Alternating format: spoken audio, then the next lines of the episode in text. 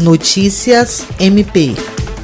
O Ministério Público do Estado do Acre instaurou notícia de fato para apurar a compra e distribuição dos remédios que compõem o chamado kit Covid por parte da Secretaria Municipal de Saúde de Rio Branco.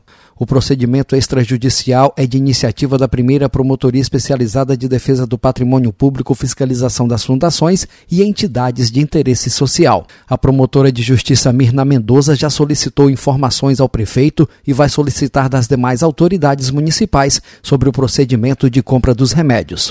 Associações médicas, entidades farmacêuticas e especialistas dizem que drogas como hidroxicloroquina, cloroquina e ivermectina não têm eficácia no tratamento ou prevenção da Covid e que seu uso indevido tem provocado reações adversas nos pacientes. Jean Oliveira, para a Agência de Notícias do Ministério Público do Estado do Acre.